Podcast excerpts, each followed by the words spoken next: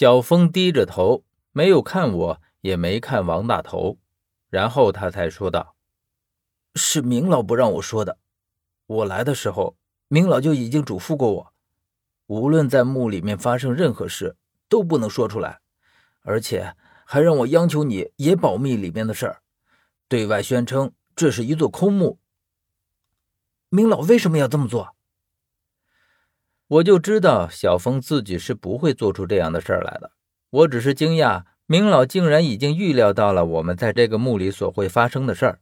看来他对这个墓比我们想象的要了解的多得多。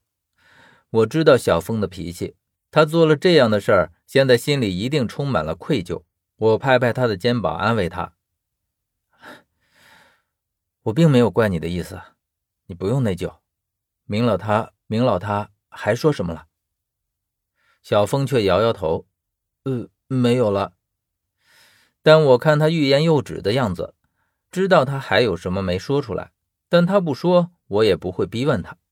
我朝他一笑说：“ 小峰，没事的，我们都是替明老做事，我不怪你。”小峰并没有说话，王大头却已经接口道：“现在除了这个出口，谁也出不去了。”我们根本就不可能靠人力将这个千斤闸给抬起来，而且我也很好奇，这后面究竟会有什么。可是王大头却不说，不知道是他也不知道，还是有意瞒着我们。他在明殿里找了个位置坐下来，整个人显得有些丧气。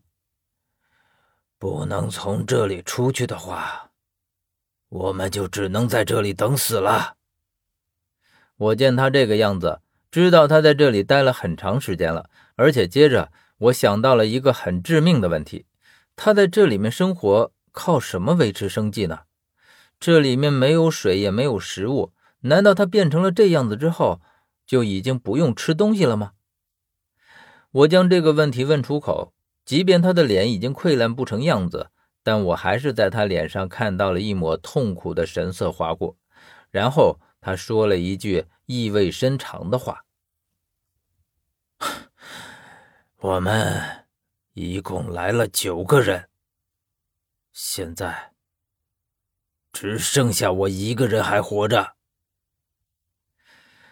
我似乎隐隐听出了答案，可是又不太确定，于是继续问道：“那他们在哪里啊？都死了？”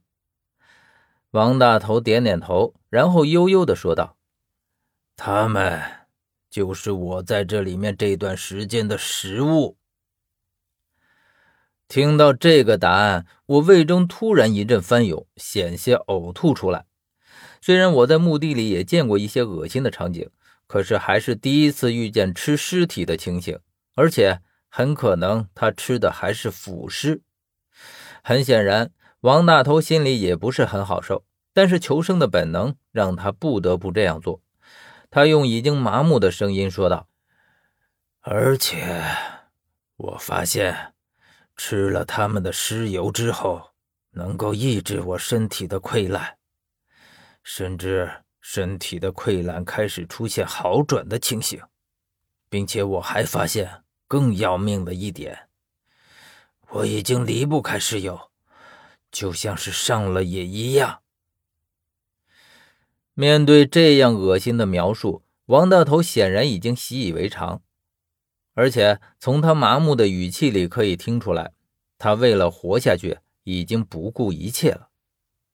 他抬起头看着我说：“而且，即便是腐尸，这里也已经没有了，直到遇见了你们。